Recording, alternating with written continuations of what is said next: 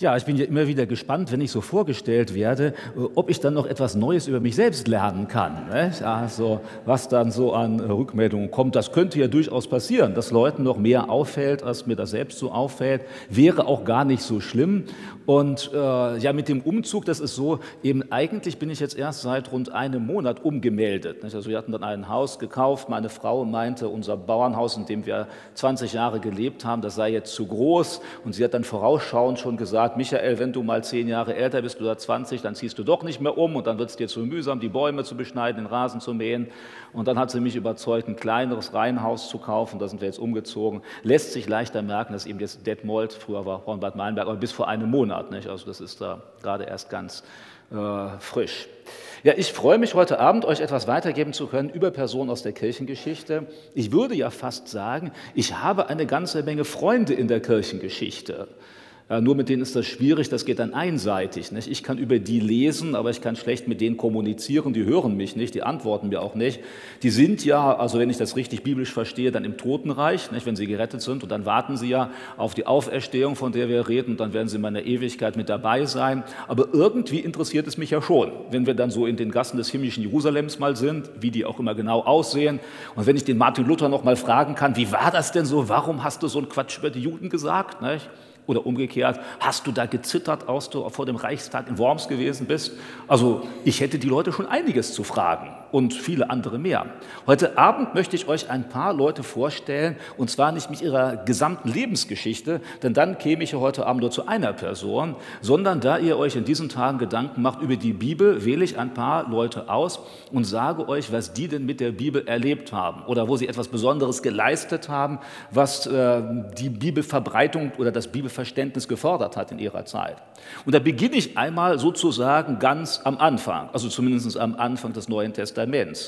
Wobei die ersten Personen, die ich euch nennen würde, da habe ich keinen so konkreten Namen. Das waren nämlich Leute, die sind uns nicht direkt erhalten. Ich meine jetzt die Christen, die so am Anfang des zweiten Jahrhunderts gelebt haben und damals, da konnten die zurückgreifen auf die Evangelien, auch auf die Briefe des Paulus, auch auf die anderen Schriften und äh, die haben darum gekämpft, dass diese Schriften überhaupt erstmal erhalten geblieben sind.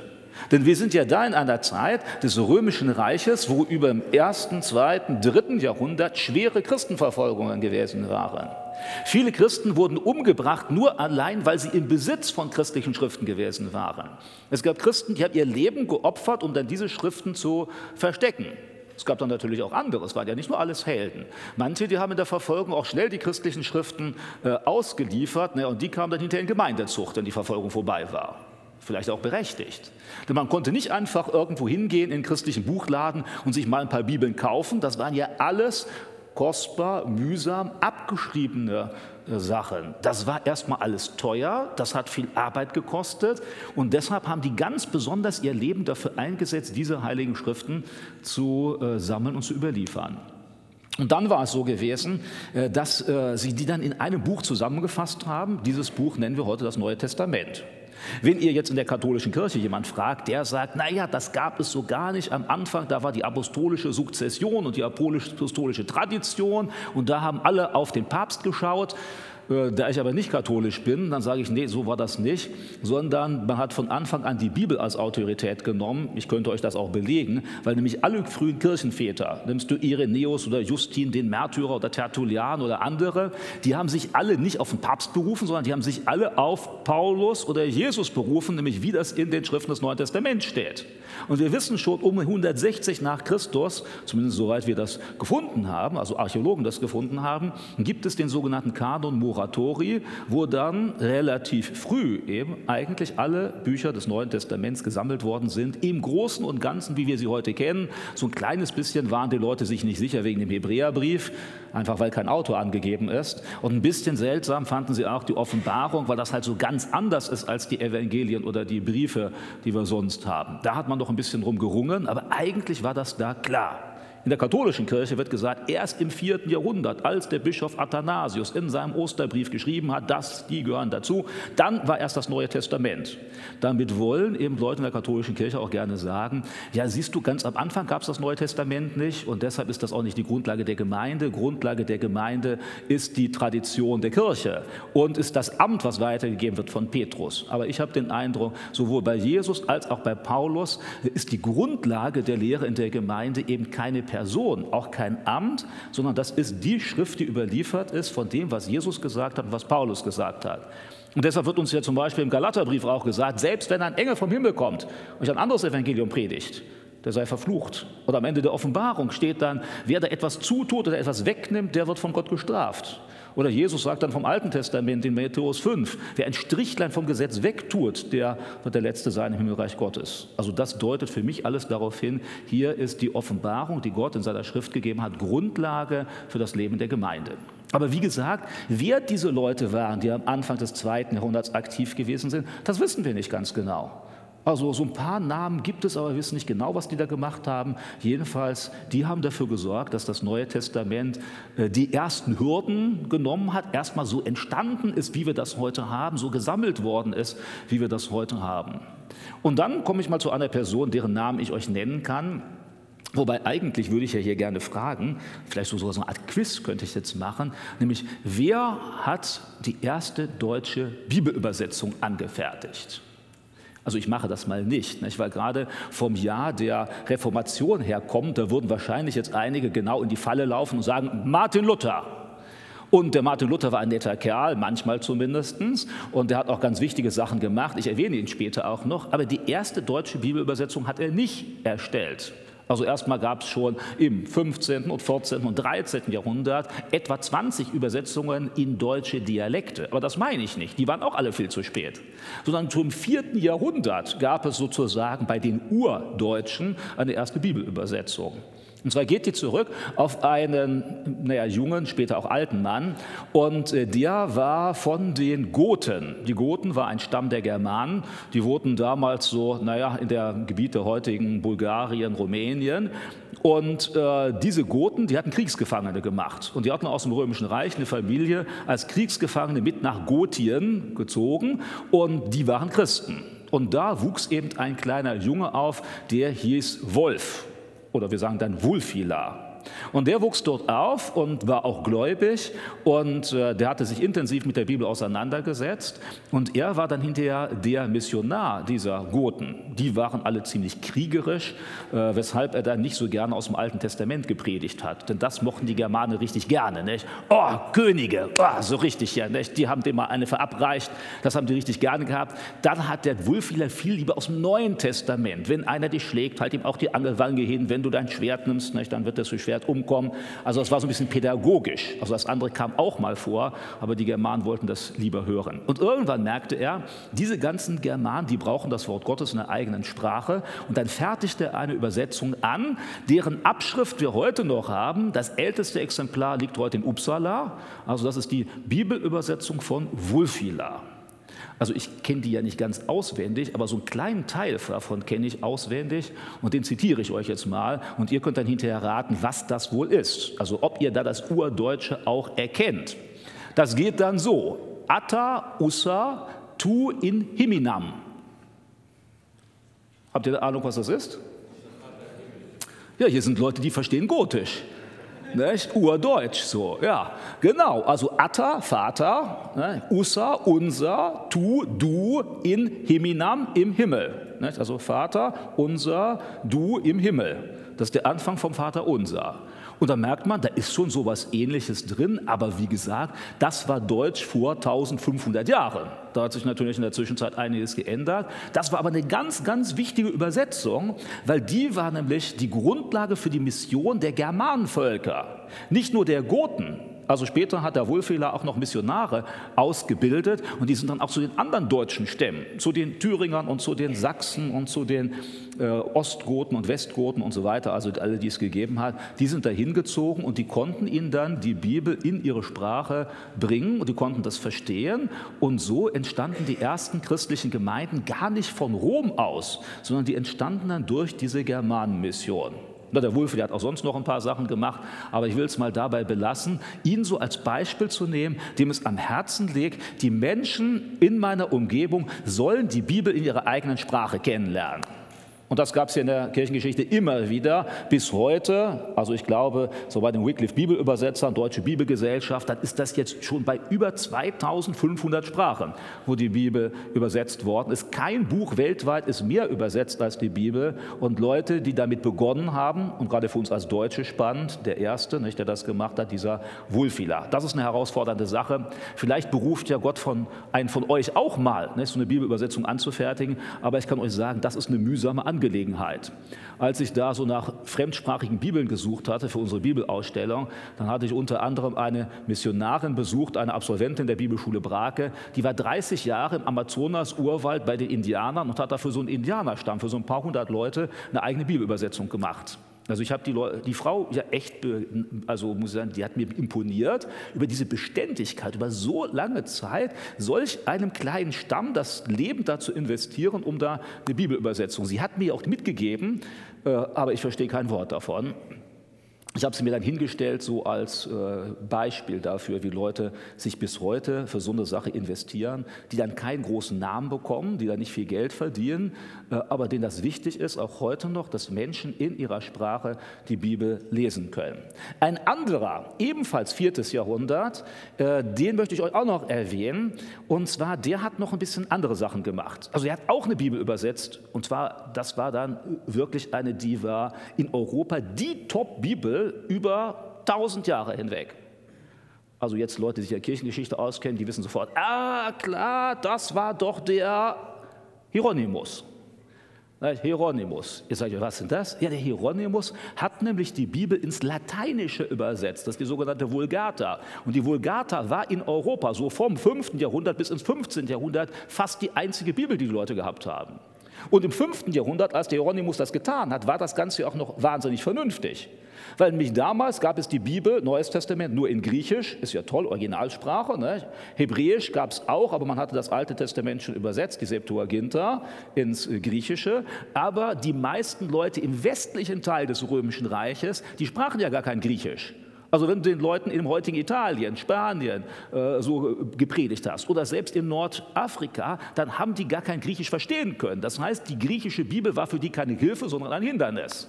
Und dann ist eben der Hieronymus äh, dazu übergegangen und der konnte sich sprachlich sehr gut aus. Der hatte vorher ein Studium in Rom gemacht mit, heute würden wir sagen, Literaturwissenschaft und Rhetorik und all solche Sachen. Und dann hat er die Bibel in ganz eleganter Weise ins Lateinische übersetzt und damit war das dann die Grundlage für die Mission im ganzen westlichen Teil des Römischen Reiches. Die Kirche hat sich irgendwann darauf festgeschrieben, und Teile der katholischen Kirche tun das ja bis heute, dass sie sagen, also dieses Lateinische, das war ja bis zum Zweiten Vatikanischen Konzil in den 60er Jahren des 20. Jahrhunderts die Normalsprache des katholischen Gottesdienstes.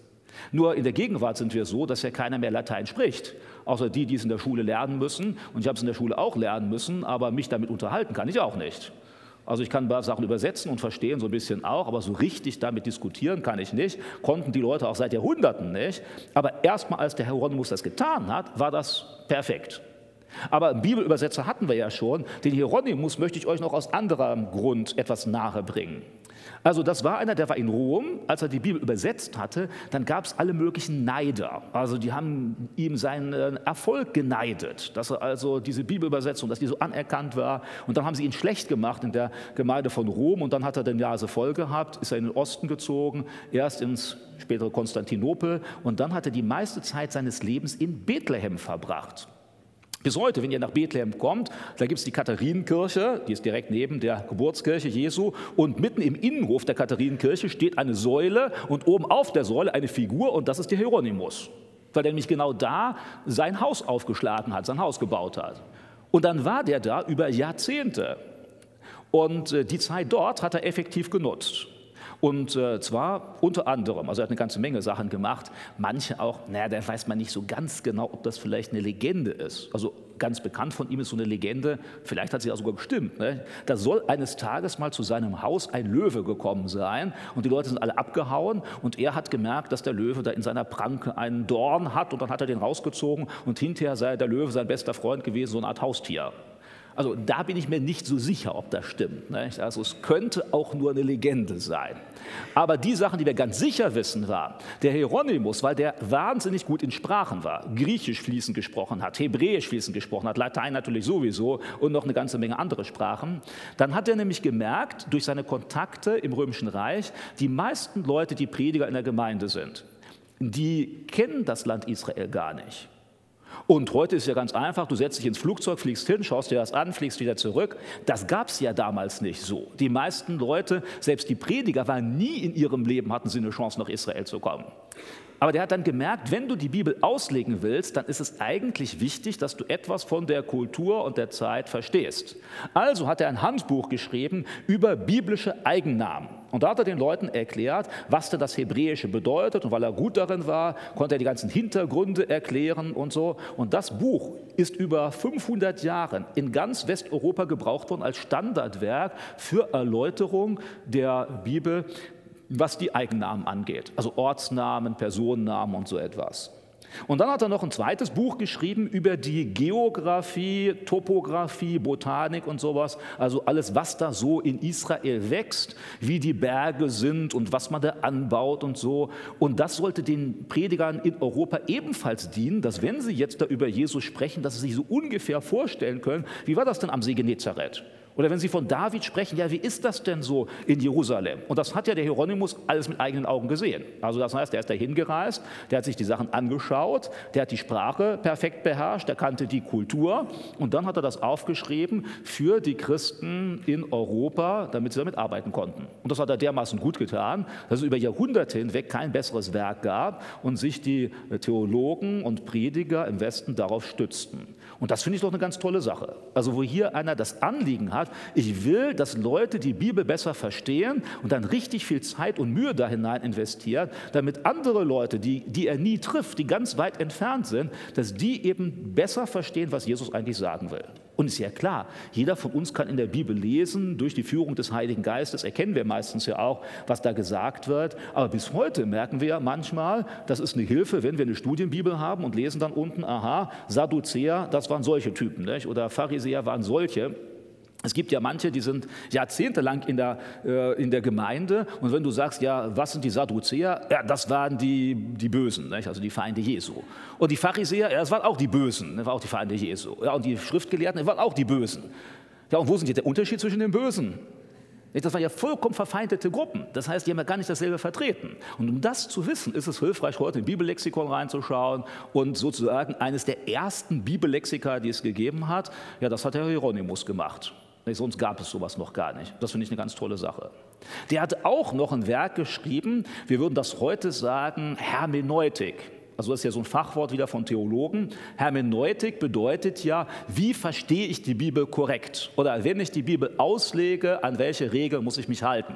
Und einer der damals bekanntesten Theologen, den ich in bestimmter Hinsicht auch schätze, aber mit seiner Hermeneutik komme ich da nicht so gut zurecht, das war nämlich der Origenes.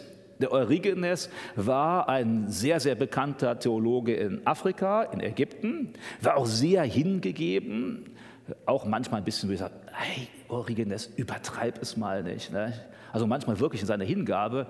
Das ist jetzt keine Legende. Nicht? Also als junger Mann, als sein Vater hingerichtet worden ist in der Christenverfolgung, dann wollte der unbedingt auch äh, sich melden. Ich bin auch ein Christ, ich muss auch hingerichtet werden.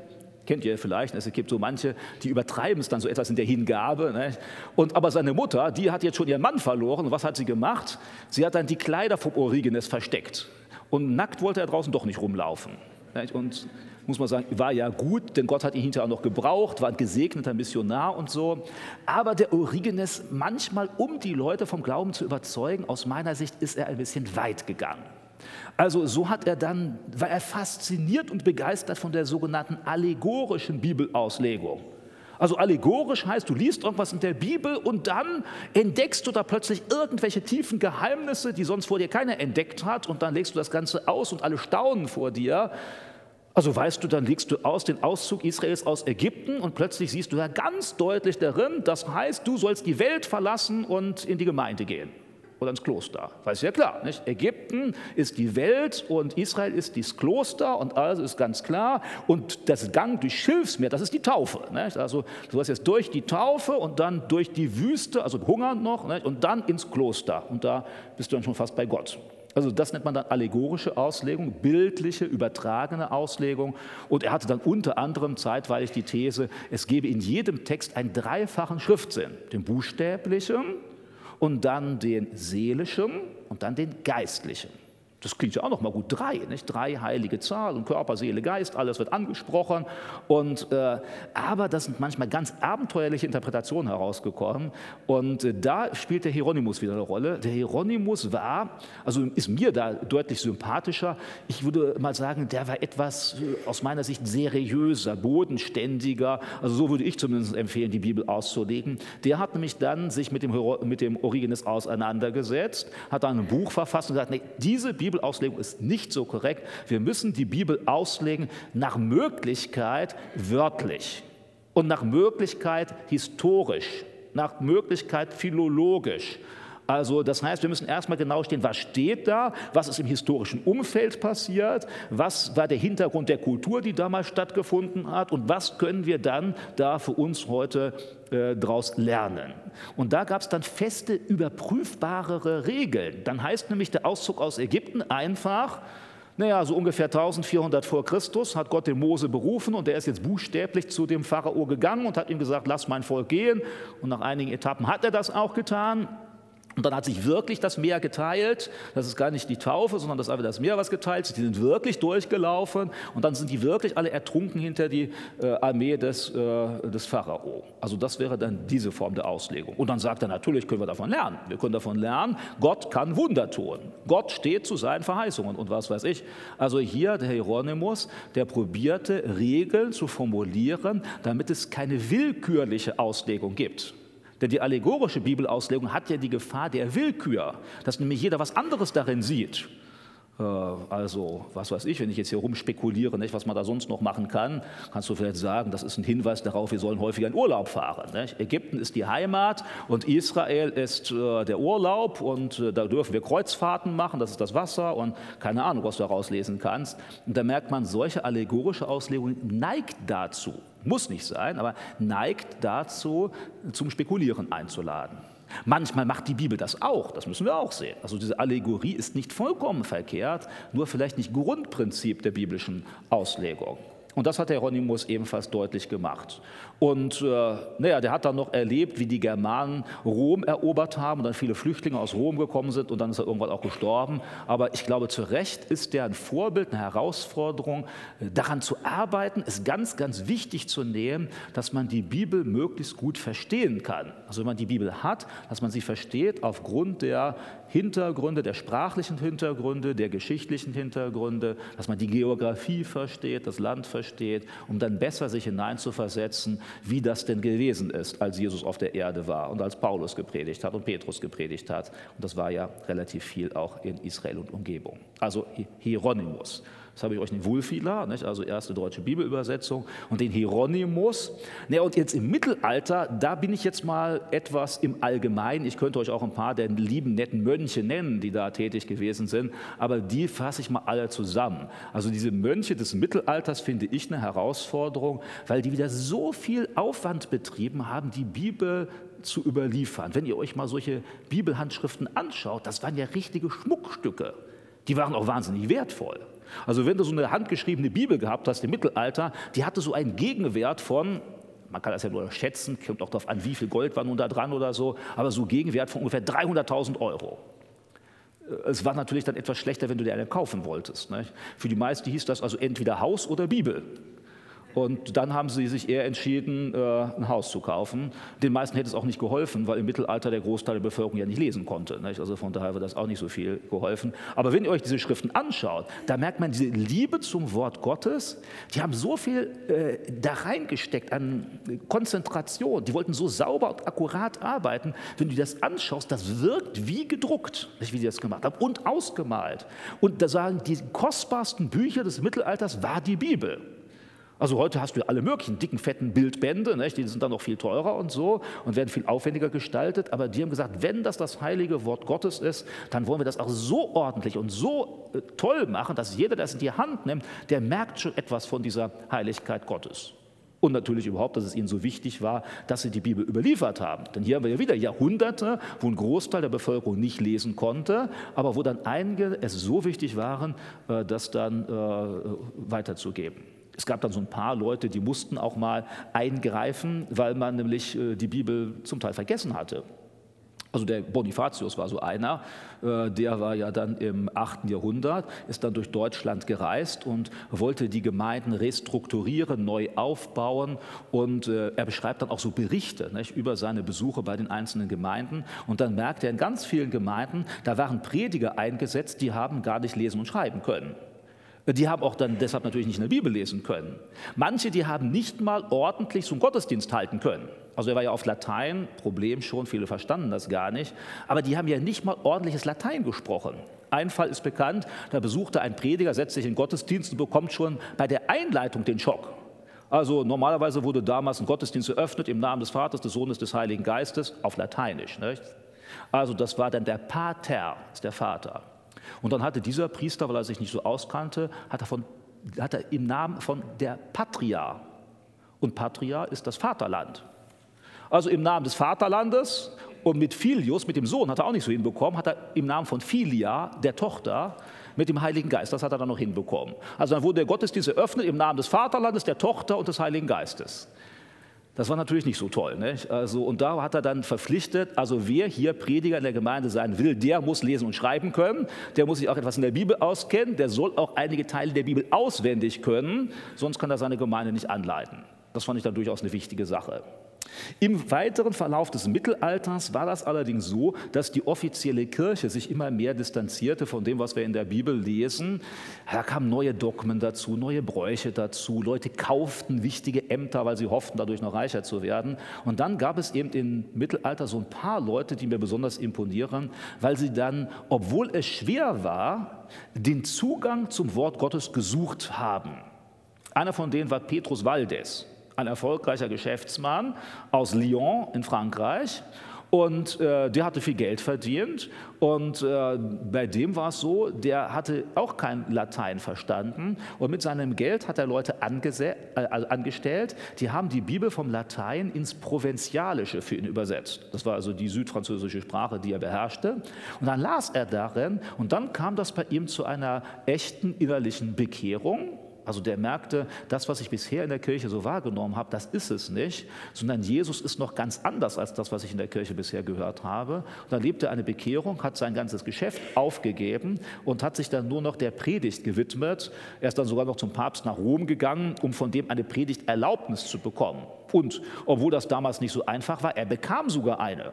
Aber der Bischof in Lyon, der wollte ihn gar nicht predigen lassen, weil den als Konkurrenten betrachtete. Und vor allen Dingen, der las immer wieder aus der Bibel und die Leute merkten, dass das ja gar nicht das ist, was der Bischof lehrte. Und dann gab es Spannungen und das führte dazu, dass die Gruppe dieser Petrus Valdes äh, ins Leben gerufen hat, also von einfachen Leuten, die durch das Bibellesen sich bekehrt haben. Das war dann die Geburtsstunde der sogenannten Waldenser also von Valdes, von, das war der Name, hat also nichts mit Wald zu tun. Und diese Waldenser wurden dann verfolgt, umgebracht, flohen in die Alpentäler hinein, wurden dann Jahrhunderte später von den Reformatoren geschützt. Und diese Waldenserkirche gibt es bis heute. In Südfrankreich, Norditalien, da gibt es einige solcher Gemeinden. Die sind entstanden im Hochmittelalter durch diesen Petrus Valdes, der sein Geld eingesetzt hat, weil es ihm so wichtig war, die Bibel selbst zu lesen und selbst zu verstehen und dann auch das zu tun, was er darin gelesen hat. Das ist ja doch mal was anderes. Das hat er versucht umzusetzen. Und zwar umgesetzt gegen den Trend der Zeit. Der Trend der Zeit, auch der religiöse Trend war, ja, du hast die Liturgie in der Kirche. Du hast die Hierarchie, die dir sagt, wie du die Bibel richtig zu verstehen hast. Du brauchst gar nicht in der Bibel lesen. Da gibt es doch die Priester und Bischöfe und der Papst, die sagen dir, wie das richtig zu verstehen ist. Aber der gesagt hat, nein, ich möchte das lesen, wie das wirklich von Jesus ist, was der gepredigt hat. Und dann da Geld investiert hat, Zeit investiert hat, schließlich auch Prestige investiert hat, miterlebt hat, wie er und seine Leute verfolgt worden sind, das kostete schon was. Solche Leute gab es in den folgenden Jahrhunderten mehrere. Also manche kennen vielleicht auch den John Wycliffe, nicht in England. Dem ging es auch ähnlich. Oder dem Jan Hus in Tschechien. Ja, der Jan Hus unter anderem äh, hatte auch die Bibel ins Tschechische übersetzt und übersetzen lassen, hatte dann extra eine Kapelle bauen lassen. Er hat, es, hat eine andere finanziert, denen das wichtig war, die Bethlehemskapelle. In der waren dann jeden Sonntag rund 1500 Leute gekommen, um auf Tschechisch Bibelauslegung zu hören. Das war was. Der wurde ja von der katholischen Kirche im Konzil von Konstanz 1516, äh, 1416 umgebracht, nicht? weil er eben die Kirche kritisierte. Und äh, dann wissen wir, danach kam der Martin Luther und bei dem will ich einen kleinen Moment bleiben, weil auch bei Martin Luther war ja sein Durchbruch, seine Bekehrung in seiner Auseinandersetzung mit der Bibel. Er war ja als frommer Katholik in der Kirche aufgewachsen. Er hat das alles gelernt und er suchte ja, wie kann ich einen gnädigen Gott finden? Also ihm war vollkommen klar, dass es einen Gott gibt, das war nie die Frage.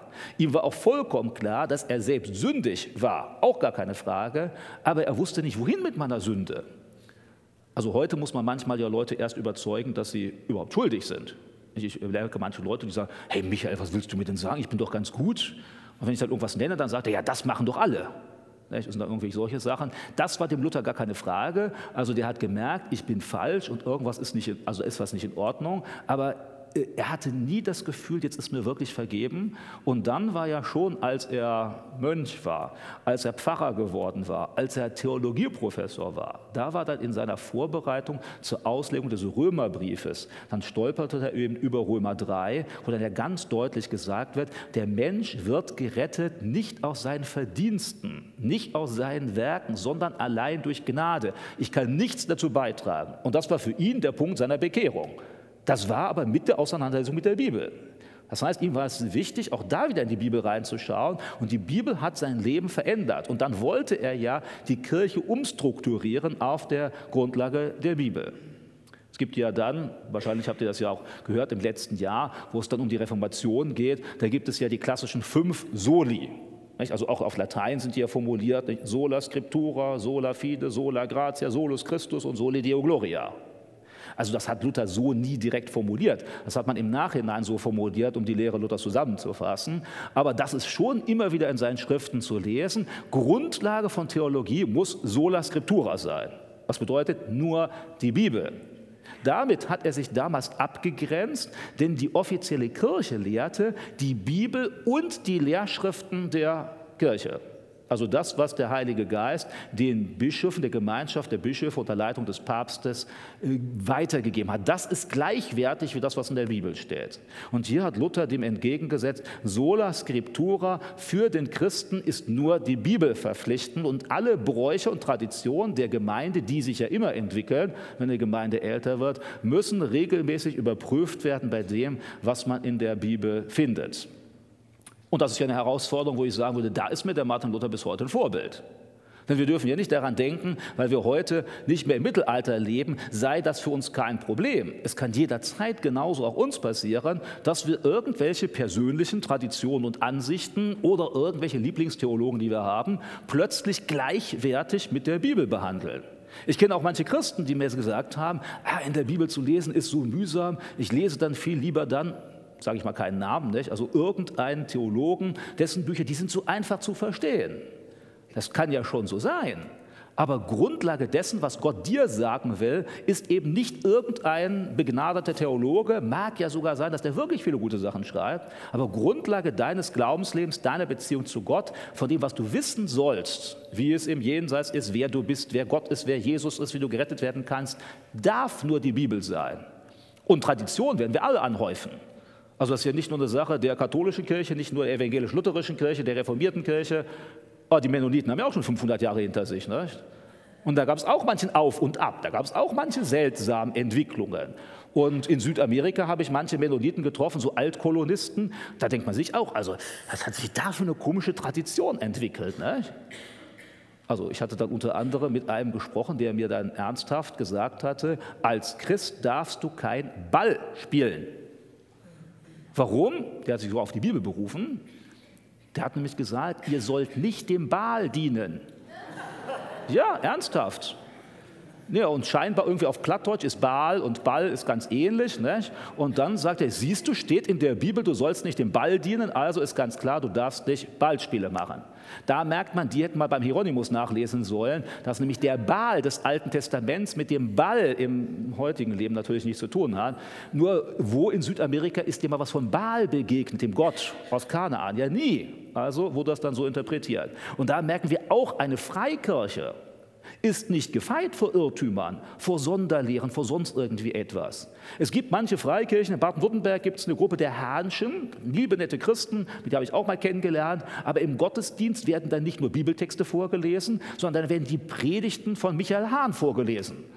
Man, da würde ich auch sagen, auch ein gesegneter Gottesmann, aber eigentlich ist ein paar hundert Jahre her, sehr altertümliche Ausdrucksweise, die meisten der Leute verstehen gar nicht mal mehr, was der sagen wollte, dann kann selbst im freikirchlichen Bereich Traditionen entstehen, die wir eben nicht mehr wirklich begründen können aus dem Wort Gottes. Und die hindern uns hinterher im Zugang zu Gott. Also hier finde ich bei Luther diese Herausforderung, auch heute immer wieder aufzupassen in meiner eigenen Gemeinde oder in meinem eigenen Glaubensleben, dass da nicht irgendetwas beginnt, gleichwertig neben der Bibel zu stehen. Also wie gesagt, ich schätze manche gesegnete Gottesmänner heute, aber deren Aussagen ist mir eben nicht genau dasselbe wie das, was ich in der Bibel finde. Und ich glaube, da müssen wir auch aufpassen, dass daneben nichts gibt, auch wenn wir heute natürlich 500 Jahre später in einer etwas anderen Situation sind, als das der, als das der Luther gewesen war.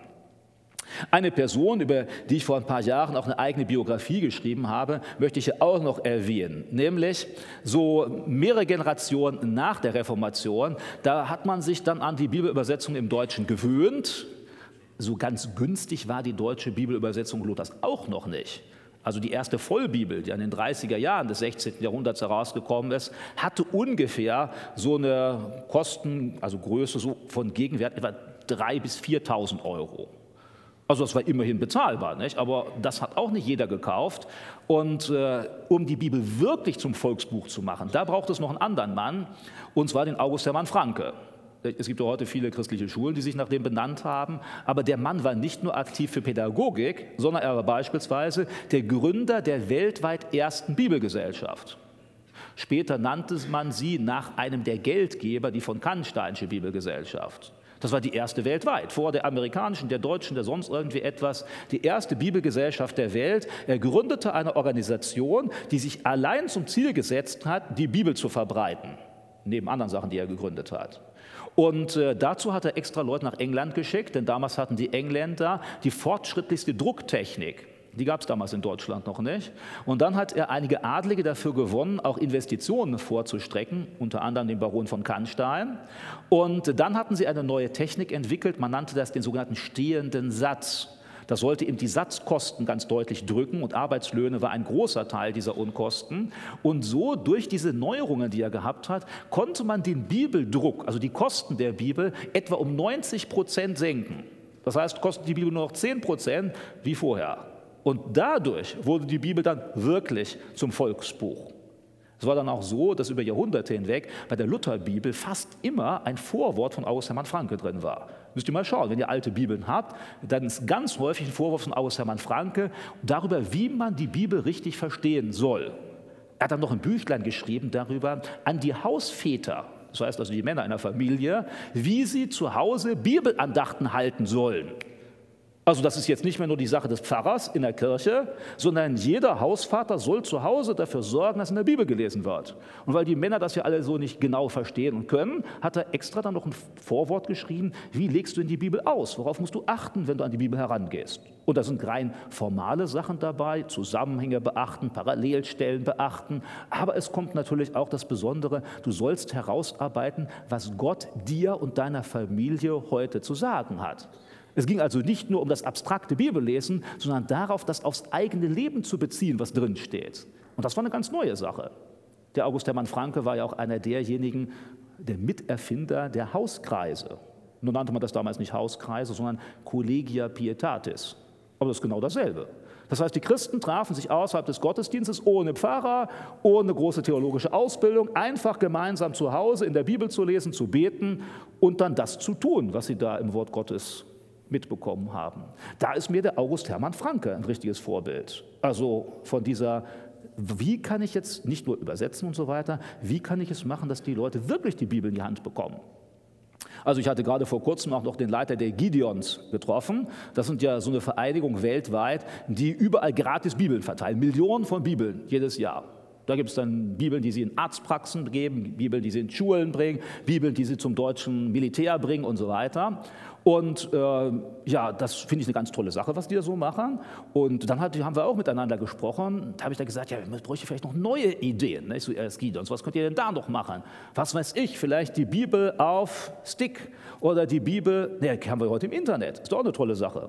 Heute ist es so, die Leute brauchen nicht mal eine Bibel kaufen. Viele, die sowieso nichts anderes lesen, außer auf ihrem Smartphone, ja, dann ist ja wahnsinnig wichtig, dass du diese Information vielleicht dann noch mit schönen Bibelleseplan und sowas im Internet hast. Also der August Hermann Franke, wenn er heute leben würde, wäre begeistert davon. Das gab es damals nur noch nicht. Also nicht begeistert, weil er gegen Bücher ist, das nicht. Aber ihm war es ja nicht wichtig, jetzt viele Sachen äh, an den Mann zu bringen, zu verkaufen. Ihm war es wichtig, dass Leute in der Bibel lesen. Und da können die Angebote im Internet uns eine Hilfe sein. Man muss natürlich nur überprüfen, auf welcher Seite bist du da. Wenn du gerade auf der Seite der Zeugen Jehovas bist, dann hast du plötzlich die neue Weltübersetzung. Da stimmen einige Sachen ganz und gar nicht. Oder du hast dann plötzlich eine Auslegung der Mormonen oder so, da muss man natürlich auch aufpassen. Aber wenn du jetzt weißt, das ist seriös, dann ist das eine immense Hilfe, egal wo du bist und ob du deine Bibel zu Hause vergessen hast oder nicht. Du bist in der Erstpraxis und du ärgerst dich darüber, dass du schon eine halbe Stunde wartest. Du kannst dein Smartphone rausholen und machst dann da ein bisschen Bibelarbeit. Also weil man das ja sowieso bei sich hat. Oder wenn du gerade keine Lust hast zum Lesen, äh, dann äh, hörst du dir eine Bibel an, die vorgelesen wird. Vielleicht zur Freude deines Nachbarn, der neben dir sitzt. Also gut, wenn der es nicht hören will, musst du halt einen Ohrhörer dabei haben. Aber warum nicht? Also das heißt, der August Hermann Frank hatte überlegt, wie können wir mit den modernsten Methoden der damaligen Zeit die Bibel zu den Leuten bringen? Und das war eben diese neue Drucktechnik. Wie können wir sie auch dazu bringen, dass sie es richtig verstehen können? Wie geben wir ihnen so Anleitungen zum Bibellesen? Und das brauchen wir heute auch. Nur die Technik, die wir heute haben, ist eine andere, als der damals gehabt hat. Aber hier ist, glaube ich, ganz klar, wir sollen nicht eine Technik verteufeln. Wir müssen sehen, wo sind die Stärken, wo sind die Schwächen, um sie dann möglichst effektiv einzusetzen, dass die Leute die Bibel zu lesen bekommen und natürlich, dass sie sie verstehen. Und das kann bei der Hörbibel sein, das kann bei einer Online-Bibel sein, aber natürlich kann auch sein, dass du jemandem eine Bibel in die Hand drückst und dann einfach eine verschenkst, weil Leute keine haben oder wenn nur eine, die sie gar nicht verstehen oder so. Also das finde ich da auch eine ganz herausfordernde Sache von dem August Hermann Franke.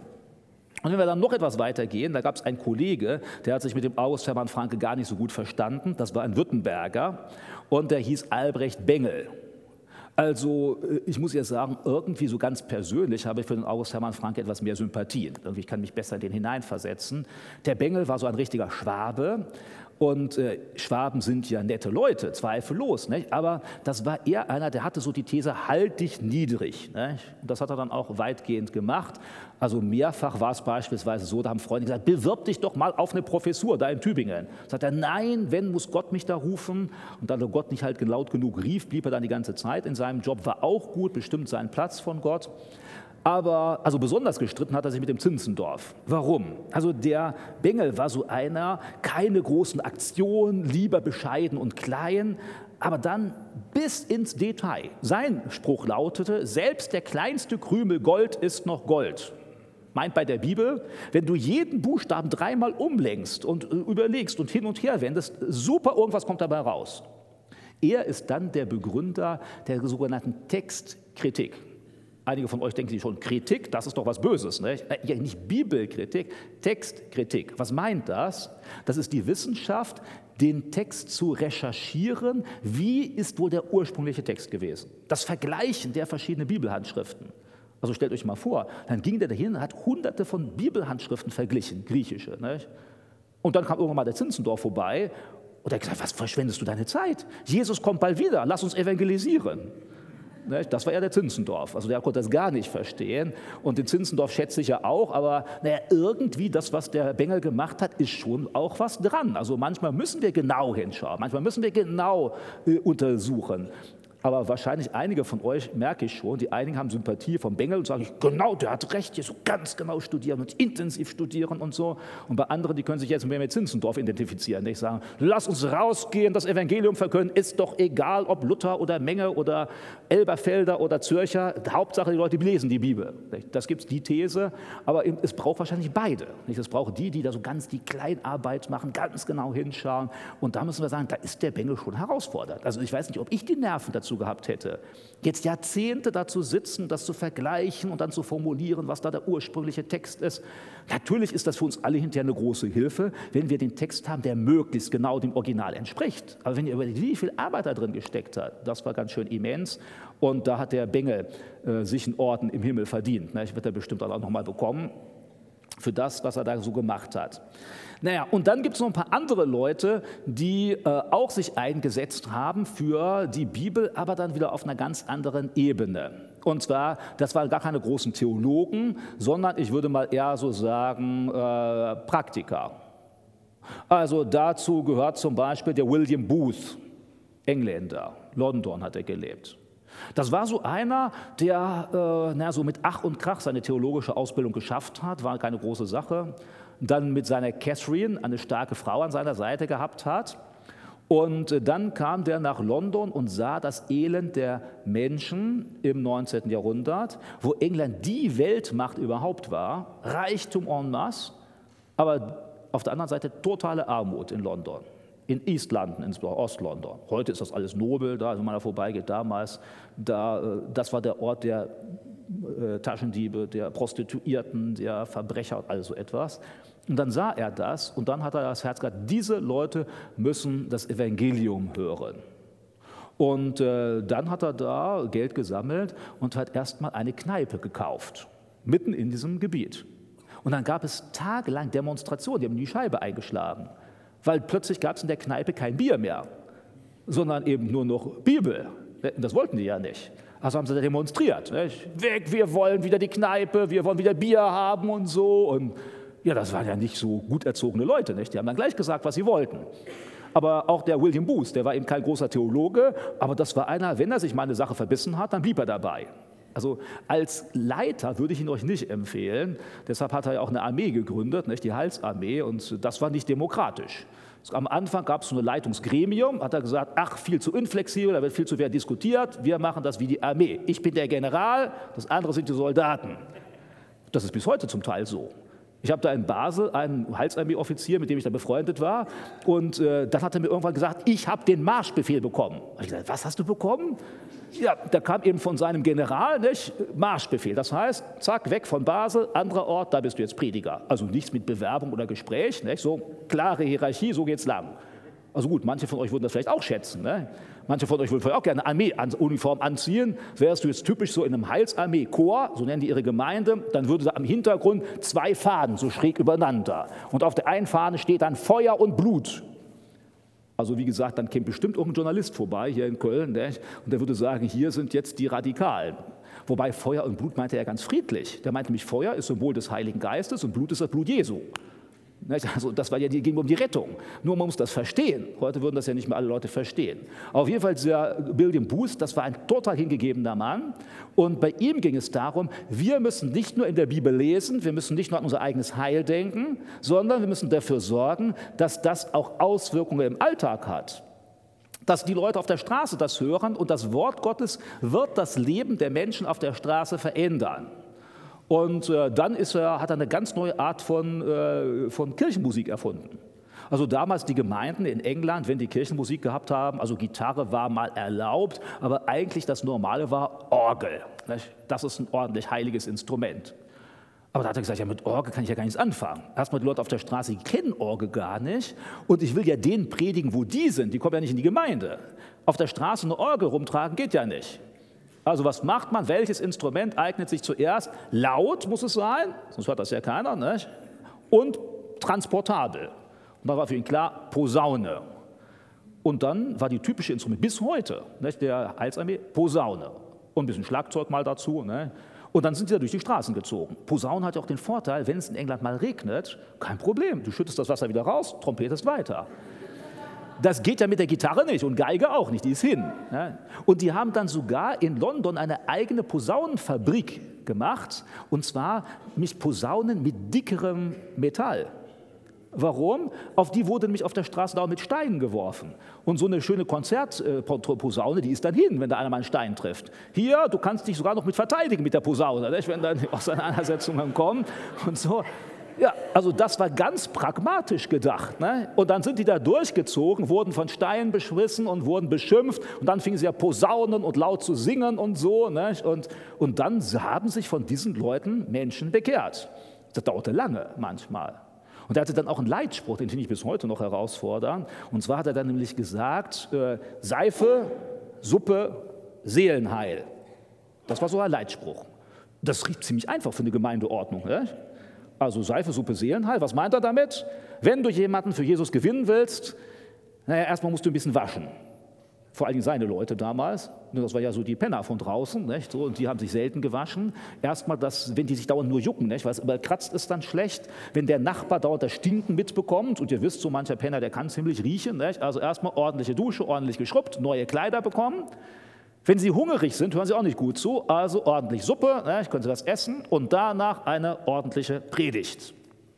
Es gibt dann Bilder von der damaligen Zeit. Bei manchen denke ich mir auch, ha, der hat das schon richtig ernst genommen. Da siehst du zum Beispiel so ein Obdachlosenasyl von der Heilsarmee. Unten in der Gemeinde, die sie gemacht haben, ein Bett nach dem anderen, da liegen die Gestalten da drin und in der Mitte läuft dann der Heilsarmee Mann vorbei und liest die ganze Nacht aus der Bibel vor. Also gut, heute würden wir sagen, naja, ob das vielleicht ganz so geeignet ist. Ich würde auch sagen, genügt doch eine ordentliche Andacht und dann lass die Leute schlafen. Ne? Aber der hat gemeint, Wort Gottes kann nie schaden. Also hier die ganze Nacht, was weiß ich, die träumen dann noch davon, wenn sie das Wort Gottes mitbekommen. Super Sache. Und wirklich, der Mann hat Hunderttausenden Leuten geholfen aus dem Dreck rauszukommen, aus der Armut rauszukommen, aus der Kriminalität rauszukommen. Der hat dann Bauernhöfe gekauft, rings um London herum. Und wenn Leute sich bekehrt haben, wurden sie erstmal aus der Stadt raus zum Bauernhof. Das ist bis heute die Therapie. Hast du drogensüchtige Kriminelle, mach, nimm sie aus ihrem Umfeld weg, damit sie erstmal lernen. Dann haben die das erste Mal häufig eine Ausbildung bekommen, nämlich eine landwirtschaftliche. Er hat sogar mit der englischen Königin, der Queen Victoria, hat er dann verhandelt, ob er nicht in Afrika eine der britischen Kolonien bekommen könne, dass die bekehrten äh, Verbrecher dort dann angesiedelt werden können, fern weg von der Großstadt und von der Versuchung, von die da alles ist. Hat dann nicht geklappt, aber da hat er manchmal große Ideen gehabt und sehr pragmatische. Der hatte dann auch, also manche Sachen auch, da würde ich sagen, ah, lieber William Booth, theologisch würde ich das aber anders sehen. Also da habe ich zum Beispiel so ein Plakat, da steht dann drauf, wurde in London aufgehängt, Two Hallelujah Females will speak to you in the Salvation Factory. Also das ist eine Sprache, die ist für Gemeinde ein bisschen ungewöhnlich. Also wenn ich das übersetze, nicht? Wo müssen wir sagen, zwei Halleluja-Mädchen werden zu euch in der Errettungsfabrik sprechen. Das wäre doch mal eine Einladung für die Gemeinde. Ne? Nur theologisch habe ich natürlich etwas Probleme mit der Predigt dieser Halleluja-Frauen. Ne? Würde ich ja sagen, sollen ja lieber die Halleluja-Boys dort predigen und so. Aber hier war der, äh, naja, der hatte dann, ja, also ich würde sagen, lieber William Booth, ich glaube, die Männer sollten die Predigt machen. Ah, gut, nicht Gott hat das gebraucht. Dann kamen die Halleluja-Females und viele sind einfach gekommen, weil das wollten sie mal sehen. In der Kirche gepredigt hat dann jemand mit langem Talar, würdiger alter Herr, nicht von der Kanzel mit gesetzten Worten. Und jetzt wollen wir doch mal hören, wie ist das mit den Halleluja-Females? Mit den Halleluja-Mädchen.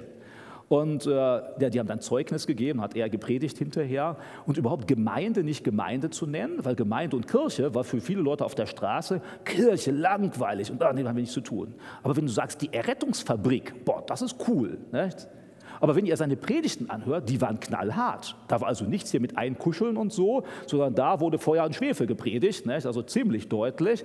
Aber die Leute sind gekommen, weil diese hartgesottenen Kerle von der Straße brauchten auch deutlich etwas vor den Latz, nicht? so damit sie wussten, woran sie sind. Und deshalb ganz, ganz viele Leute, Hunderttausende haben sich bekehrt. Heute ist das Hauptquartier der Heilsarmee immer noch an dem Platz, den man damals gekauft hat. Heute wäre es unbezahlbar. Nur heute ist das so ein großes Glashaus. Man hat das abgerissen, das ist das internationale Quartier. Sonst arbeitet die Heilsarmee ja weltweit, viele soziale Einsätze, Frauenhäuser, Männerhäuser und so weiter und so weiter.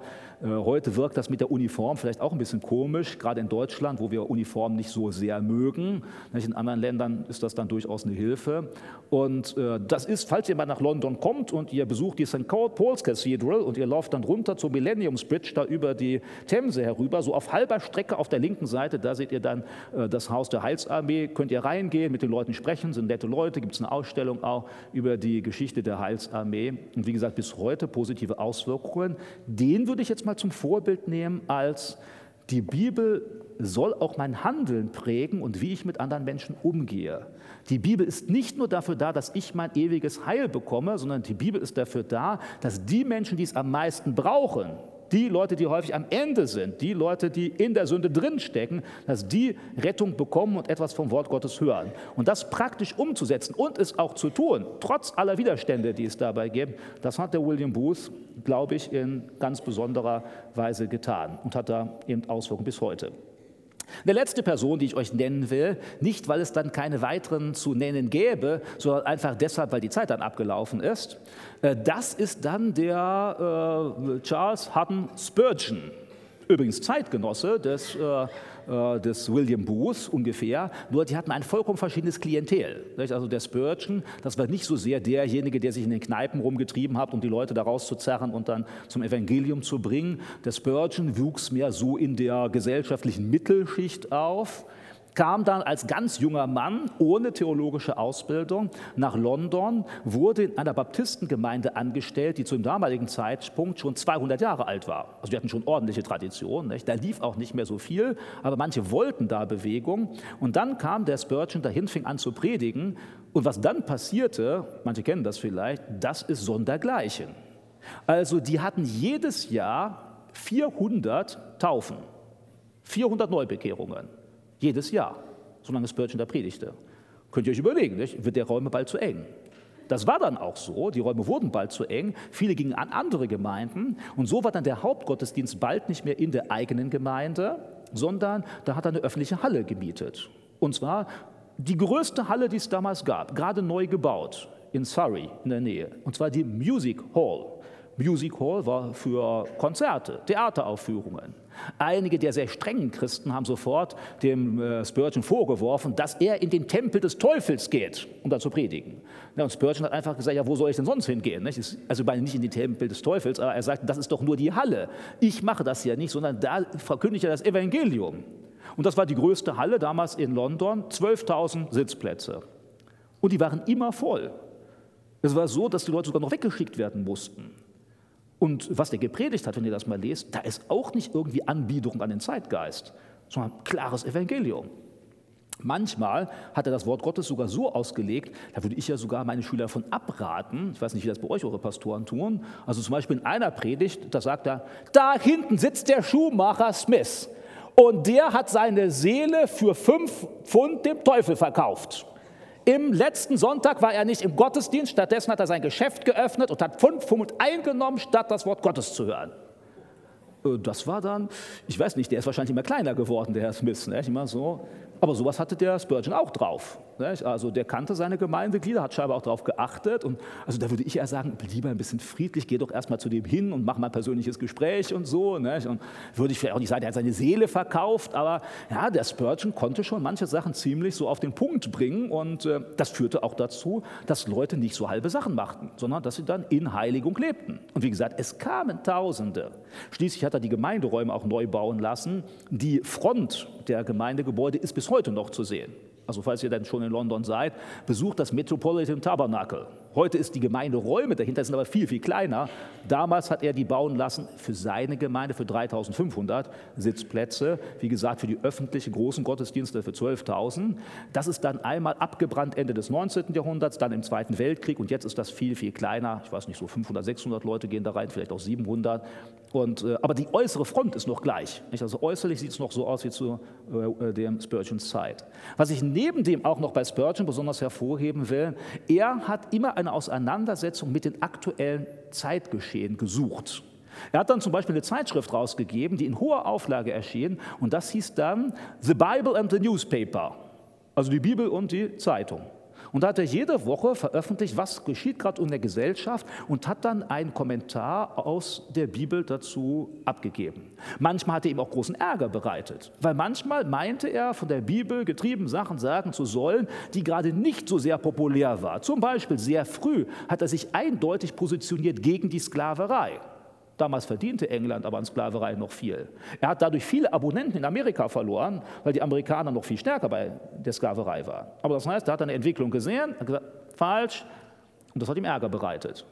Da war ein anderes Mal, dann wurde ein neues englisches Schlachtschiff eingeweiht und dann hat er dazu gesagt, das ist ein typisches Zeichen der menschlichen Hybris. Also der Mensch glaubt jetzt da perfekt was zu machen und wenn Gott einen Sturm schickt, dann geht auch dieses Schiff einfach unter. Also da, wo die Engländer so richtig stolz auf ihre Schiffe waren, das haben die Leute auch nicht gerne gehört. Aber bewusst auch mal Trends in der Gesellschaft etwas entgegenzusetzen auf Grundlage der Bibel, das war Spurgeons Sache auch. Also klar zu reden, auch durchaus eine Halle zu nutzen für das Wort Gottes, selbst wenn das jetzt nicht die Kirche ist. Und dann so ein starker Bezug, die Bibel hat auch etwas zu sagen auf die Entwicklung in der Gesellschaft, in der Zeitgeschichte, in der Politik oder in der Wissenschaft. Da ist nicht so, hier ist die Bibel als fromme Welt und dann gibt es die große, weite Welt mit all ihrer Wissenschaft und all ihrer Kultur, sondern das miteinander zu verknüpfen. Das war auch etwas, was Spurgeon stark getan hat in seiner Zeit und was vielen Christen geholfen hat, Christsein in einer modernen, wissenschaftlichen, vielfältigen, pluralistischen Gesellschaft zu leben. Denn immerhin, wir müssen vor Augen haben, London war damals der Mittelpunkt der Welt. Das Kolonialreich weltweit verbreitet und das Zentrum des riesigen Kolonialreichs war London. Der war nicht irgendwo im kleinen Dorf. Das heißt, der hat mitbekommen, was die Welttendenzen waren, die Weltpolitik waren, hat darauf Bezug genommen und hat dadurch auch Einfluss ausüben können. Und jetzt sind wir genau fertig und äh, zumindest mit der Zeit. Ne? Und ich hoffe, dass ihr ein paar von den Leuten in Erinnerung behalten werdet. Ich habe euch nicht das ganze Leben erzählt, sondern so ein bisschen da heraus. Wir haben angefangen mit den unbekannten Leuten, die die Bibel erstellt haben, nicht, das Neue Testament. Dann habe ich euch etwas von Wulfila gesagt und der ersten Bibelübersetzung. Dann habe ich euch etwas von Hieronymus und seinen Regeln zur Bibelauslegung gesagt. Dann habe ich euch die Mönche erwähnt, die im Mittelalter das Ganze so überliefert haben und den Bonifatius, also les in der Bibel und lern das wenigstens. Ne? Dann den, den Waldes, den Petrus Waldes und seinem das auch umsetzen im eigenen Leben, auch wenn es was kostet. Dann war ich beim Martin Luther und nur die Bibel, nicht die Gemeindetradition, die spielt eine Rolle. August Hermann Franke setzt sich dafür ein, dass die Bibel weit verbreitet wird mit den modernsten Methoden. Und äh, dann den William Booth mit, äh, oder nee, den, den Bengel erstmal, nicht, die ganzen Kleinigkeiten da in der Bibel nicht zu vergessen, auch da mal in die Tiefe zu gehen. Und dann den William Booth, das auch das, diese Auswirkungen im sozialen Leben zu beachten. Und Spurgeon mit seinem Bezug zwischen gesellschaftlichen Entwicklungen und Bibel. Also wenn ihr von diesen Leuten, wenn ihr die mal Namen hört, vielleicht hilft euch das oder auch wenn ihr die Leute nicht intensiv kennt, versucht einiges von dem, was diese Vorbilder des Glaubens uns vermittelt haben, im Umgang mit der Bibel, auch in eurem eigenen Umgang mit der Bibel umzusetzen. Äh, falls ihr da noch mehr von diesen Leuten lesen wollt, äh, kann ich hier Werbung in eigener Sache machen, nämlich mein erster Band von Helden des Glaubens. Hier sind 33 Kurzbiografien aus der Kirchengeschichte von wichtigen Personen, nicht nur die, die ich genannt habe, natürlich auch andere. Und manche, die ich genannt habe, stehen nicht drin. Die sind dann im zweiten Band. Ne? Aber hier im ersten Band, also 33, von der frühen Kirche bis ins 20. Jahrhundert. Der letzte, der drin steht, ist der Billy Graham. Also den müsst ihr, die müsst ihr nicht alle mögen. Alle die Leute haben ihre Macken und Schwächen, aber all die Leute waren von Gott gebrauchte Leute, die Vorbildliches geleistet haben und von daher kann das manchmal eher hilfreich sein, sich so an denen zu orientieren, zu sagen, boah, da hat Gott die gebraucht, das ist motivierend für mich. Am Ende schreibe ich auch immer, wo ich glaube, dass da Aspekte sind, die uns heute herausfordern können. Also falls ihr das gerne lesen wollt, am Ausgang liegen ein paar Exemplare und hier habe ich auch noch eins. Äh, dann könnt ihr das tun. Sollten wir aber für 10 Euro dalassen, ähm, ja, dann könnt ihr das einfach da vorne hinlegen und dann mitnehmen. Es liegt auch noch ein anderes Büchlein da für die Wenigleser, äh, schlau gemacht, 5 Euro, 52 kurze Gedanken aus Kultur, Wissenschaft, Geschichte, immer mit Bezug zum Glauben. Und wer äh, lieber Zeitschriften liest, hier gibt es umsonst ein paar Nummern der neuesten äh, Ausgabe von Faktum, eine christliche Zeitschrift, die sich so mit Entwicklung der Gesellschaft und so weiter beschäftigt. Hier habe ich auch einen Artikel drin geschrieben, liegen ein paar Exemplare da draußen. Da habe ich den Reifeisen, kennt ihr vielleicht nicht, Märkte und so. Vielleicht wusstet ihr gar nicht, dass das ein Frommer war. Das war ein frommer Bürgermeister, der diese ganze Idee in Gang gebracht hat, Solidarität und so. Und den stelle ich hier etwas vor. Also da könnt ihr das gerne umsonst mitnehmen. Darüber hinaus stehe ich euch auch gerne noch ein bisschen zur Verfügung voll Fragen. Wenn ihr sagt, Michael, da möchte ich gerne was wissen oder ach, da habe ich doch was gelesen, stimmt das? Könnt ihr gerne im Anschluss der Veranstaltung auch noch äh, zu mir kommen, können wir noch darüber reden. Ja, dann seid gesegnet und geht hinweg, ne? oder noch nicht gleich. Also, aber wenn ihr wollt, nachher könnt ihr noch Fragen stellen.